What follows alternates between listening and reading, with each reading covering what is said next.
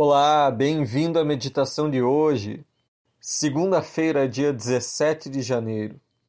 Aqui contigo é o missionário Bruno, da Melk de Joinville.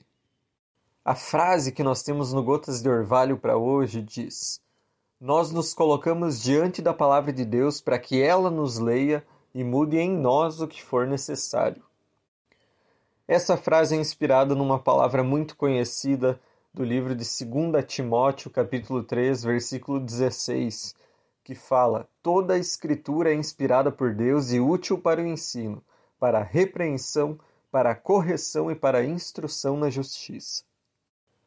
Em nossa época, as pessoas não querem mais aceitar que Deus ocupe a cadeira do juiz, mas querem colocar Deus no banco dos réus. Deus é que é julgado. As pessoas avaliam se podem ou não crer nele, se podem ou não aceitar a sua palavra, se concordam ou não com aquilo que a Bíblia diz. Elas olham e falam: Isso serve para mim, isso não serve para mim. Com isso eu posso até concordar, mas com aquilo lá da Bíblia eu não concordo. E a grande questão é: quem tem autoridade sobre quem? Eu tenho autoridade sobre a Bíblia?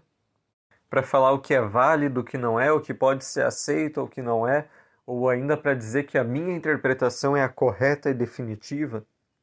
Ou é a Bíblia que, por ser palavra de Deus, que tem autoridade sobre a minha vida, que fala o que em mim está ou não está correto?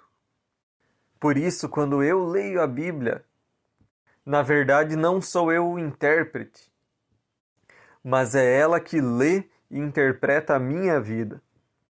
É ela que julga a minha vida e mostra o que no meu proceder está ou não de acordo com a vontade de Deus. Quando nós olhamos para o versículo lido de 2 Timóteo, nós vimos que a Bíblia é útil para o ensino, para a repreensão, para a correção, para a instrução. Ela precisa me corrigir, apontar meus pecados, apontar minhas falhas, e eu preciso dar ouvidos ao que a Bíblia fala. Está disposto a me moldar por aquilo que Deus quer fazer em mim.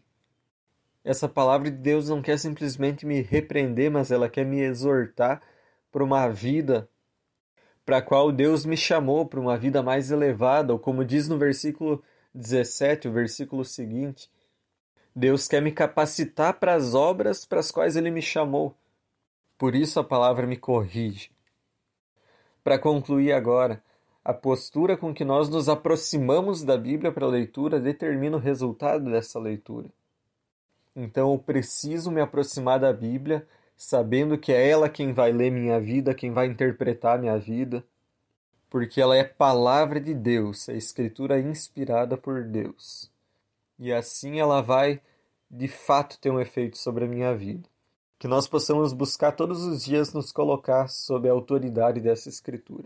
Deus abençoe você, tenha um ótimo dia.